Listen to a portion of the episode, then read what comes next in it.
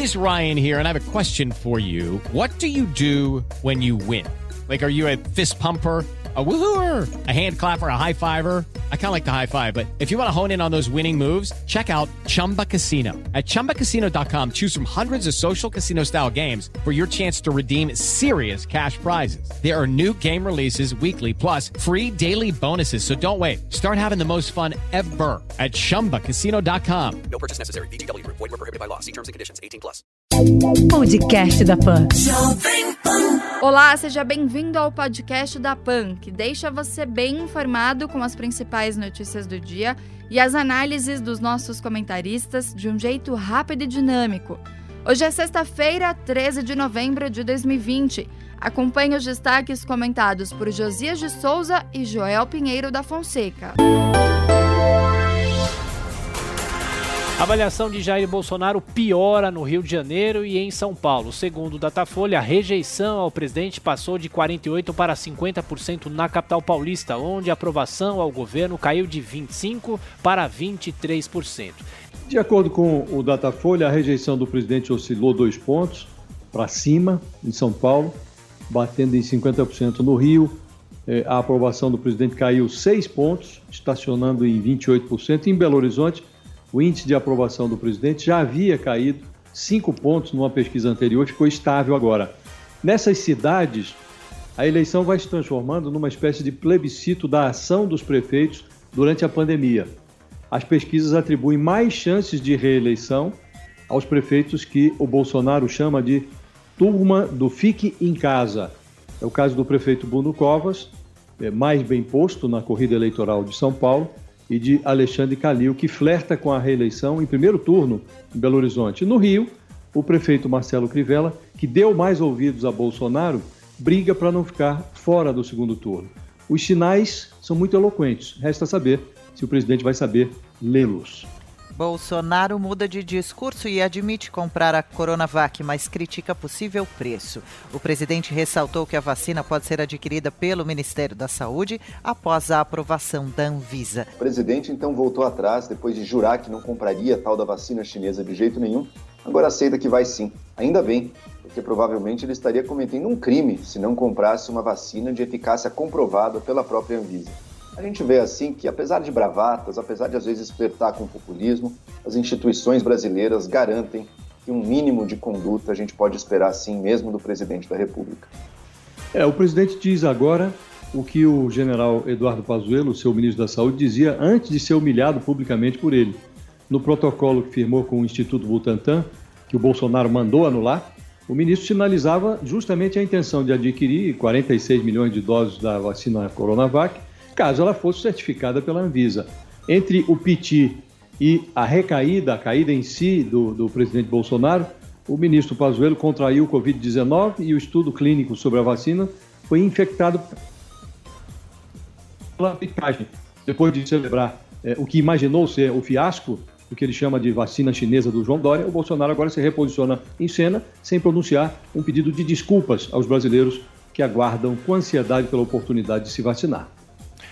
Após mais de uma semana, portal com dados do Ministério da Saúde sobre a pandemia é atualizado e mostra o Brasil com 164 mil mortes por Covid-19. O país já confirmou 5 milhões 781 mil casos da doença, sendo que 5 milhões e 256 mil pacientes já se recuperaram. Laudo do IML aponta que morte de voluntário da Coronavac ocorreu por causa de combinação de remédios sem relação com a vacina.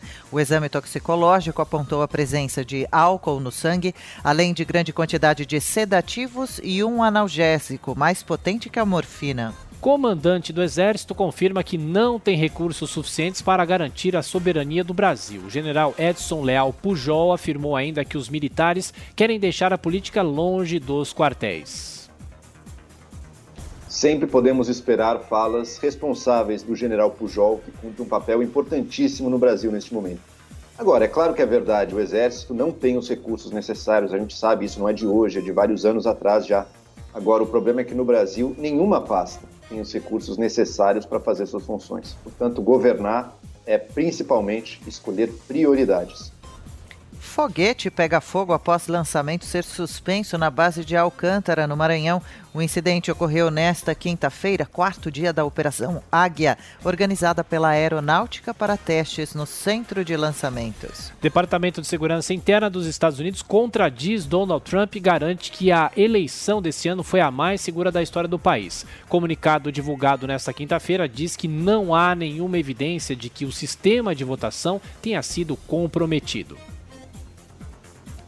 Vamos deixar isso bem claro aqui, né, pessoal? 100% das alegações de fraude que foram levantadas até agora, isso inclui mortos votando, isso inclui glitch no programa, isso inclui cédula sendo jogado fora, 100% dessas acusações são acusações fake news de redes sociais sem nenhuma evidência. O Donald Trump e o Partido Republicano estão literalmente tentando roubar a eleição. Felizmente, as instituições americanas também não devem deixar isso não. É, eu venho dizendo que surgiu um país novo dentro do território americano. Esse país se chama Trampolândia. É muito parecido com o País das Maravilhas. Ali, quem ousa mostrar o mundo real é acusado de conspirador. E soberano do reino das redes sociais, o Donald Trump sustenta, nesse universo do cristal líquido, que a eleição foi roubada e que ele foi reeleito. Mas a sua proclamação destoa da apuração que foi realizada, está sendo realizada nos estados onde o Joe Biden prevaleceu.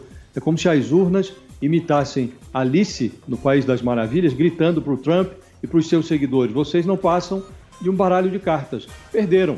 Essa fantasia tem data para terminar, 20 de janeiro, é o dia da posse do Joe Biden. Cinco anos após ataques ao Bataclan, França volta a ficar em alerta máximo contra o terrorismo.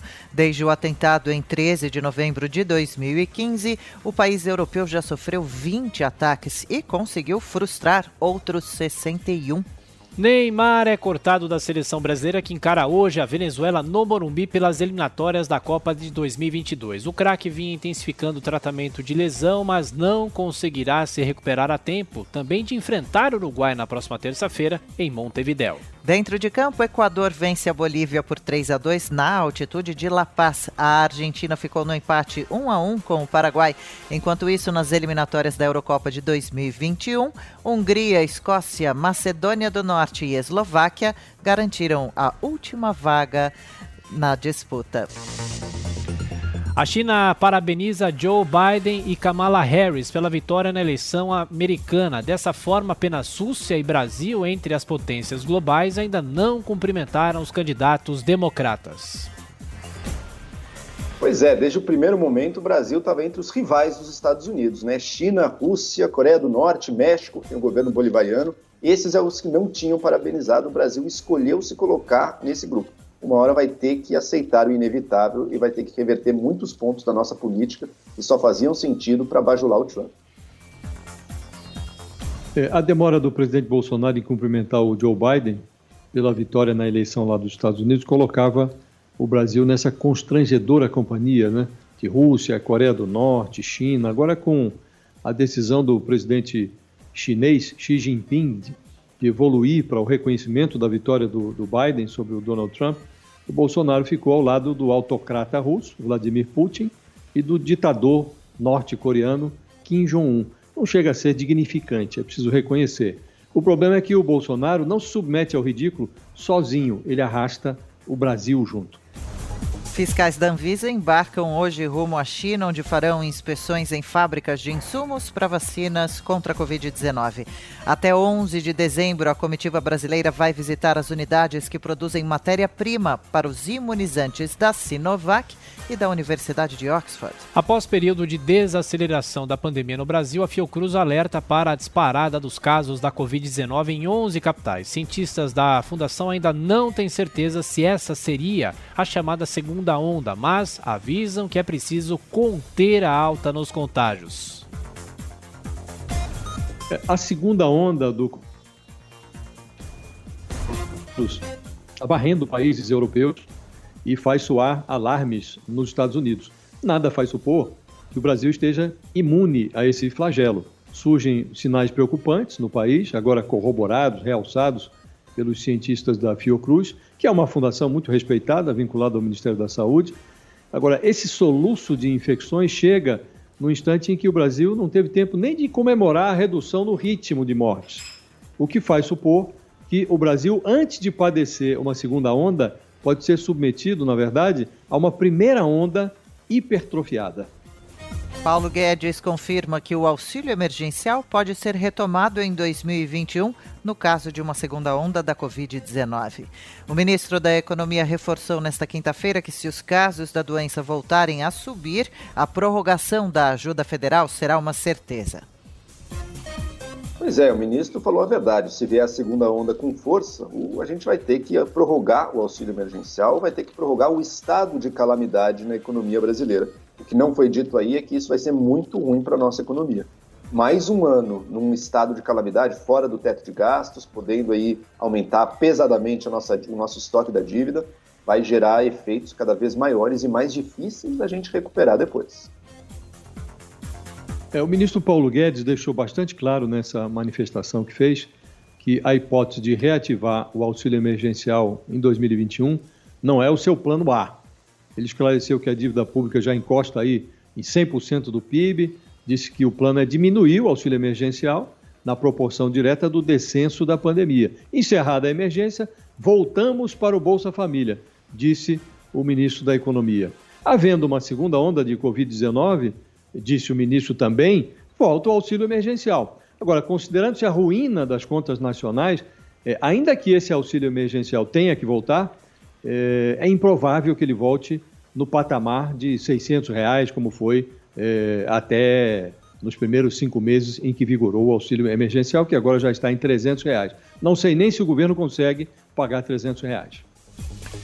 Eleições 2020 podem ter até 5 mil candidatas laranjas. Essa é a conclusão de um estudo que analisou os casos das 170 mil mulheres que estão na disputa desse ano e apontou características comuns de candidaturas registradas só para cumprir a cota. Reforma da Previdência completa um ano, superando a expectativa do governo. As novas regras, somadas ao efeito da pandemia, levaram a uma economia de 8 bilhões e 500 milhões de reais neste ano, mais que o dobro do projetado. Jair Bolsonaro pede para não ser chamado de desmatador e inimigo do meio ambiente. Na live dessa quinta-feira, o presidente afirmou que compradores internacionais da madeira brasileira fazem vista grossa para a origem irregular e ele é quem leva a culpa. É inacreditável que, a essa altura, o presidente Bolsonaro ainda trate a questão ambiental brasileira como, antes de tudo, um problema de comunicação. Não é um problema de comunicação, não é uma questão de marketing brasileiro para o resto do mundo.